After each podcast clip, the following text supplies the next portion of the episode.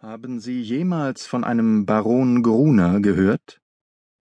Sie meinen den österreichischen Mörder? Colonel Damery warf lachend die Hände hoch, die in Glacéhandschuhen steckten. An Ihnen kommt aber auch keiner ungeschoren vorbei, Mr. Holmes. Herrlich. Sie haben ihn also schon in die Kategorie der Mörder gesteckt. Es gehört zu meinem Beruf, die Einzelheiten des kontinentalen Verbrechens zu verfolgen. Wer könnte aber auch noch Zweifel an der Schuld des Mannes hegen, nachdem er gelesen hat, was in Prag geschehen ist? Nur ein rein formales Bestehen auf dem Gesetz und der verdächtige Tod eines Zeugen retteten ihn.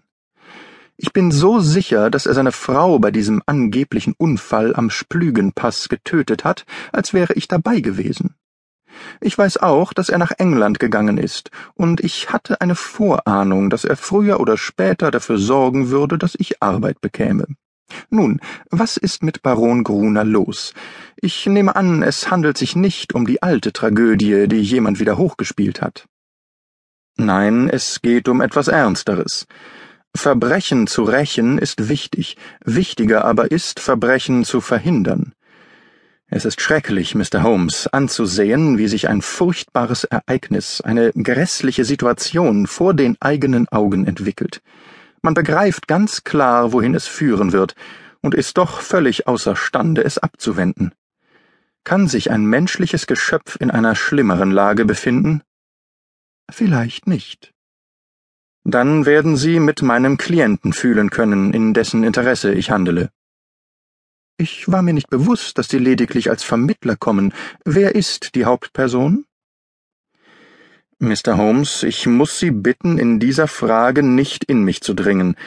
Es ist wichtig, dass ich ihm versichern kann, sein angesehener Name werde in keiner Weise in die Sache hineingezogen. Seine Motive sind ehrenhaft und ritterlich in jeder Beziehung, aber er wünscht unbekannt zu bleiben. Ich brauche nicht zu sagen, dass Ihr Honorar gesichert ist und dass Sie völlig freie Hand haben werden. Gewiss ist doch der wirkliche Name Ihres Klienten ohne Belang. Dann tut es mir leid, sagte Holmes. Ich bin es gewohnt, dass an einem Ende meiner Fälle ein Geheimnis steht, aber Geheimnisse nach beiden Seiten sind mir zu verwirrend. Ich fürchte, Sir James, ich muss ablehnen. Unser Besucher war sehr verstört. Sein großes, ausdrucksvolles Gesicht verdunkelte sich vor Erregung und Enttäuschung. Sie ermessen wohl kaum die Wirkung Ihrer Ablehnung, Mr. Holmes, sagte er. Sie stellen mich vor das ernsteste Dilemma, und ich bin völlig sicher, dass Sie stolz wären, den Fall übernehmen zu können, wenn ich Ihnen alle Tatsachen mitteilen dürfte. Doch ein Versprechen verbietet mir die Enthüllung. Darf ich Ihnen wenigstens unterbreiten, was mir zu sagen erlaubt ist? Gewiss, solange es als vereinbart gilt, dass es mich zu nichts verpflichtet. Das ist klar. Zuerst einmal, Sie haben doch sicherlich schon von General de Merville gehört. De Merville, der am Küberpass Ruhm errang? Ja, von dem habe ich gehört. Er besitzt eine Tochter, Violet de Merville, die jung ist, reich, schön, vollkommen, ein Wunder an Frau in jeder Beziehung.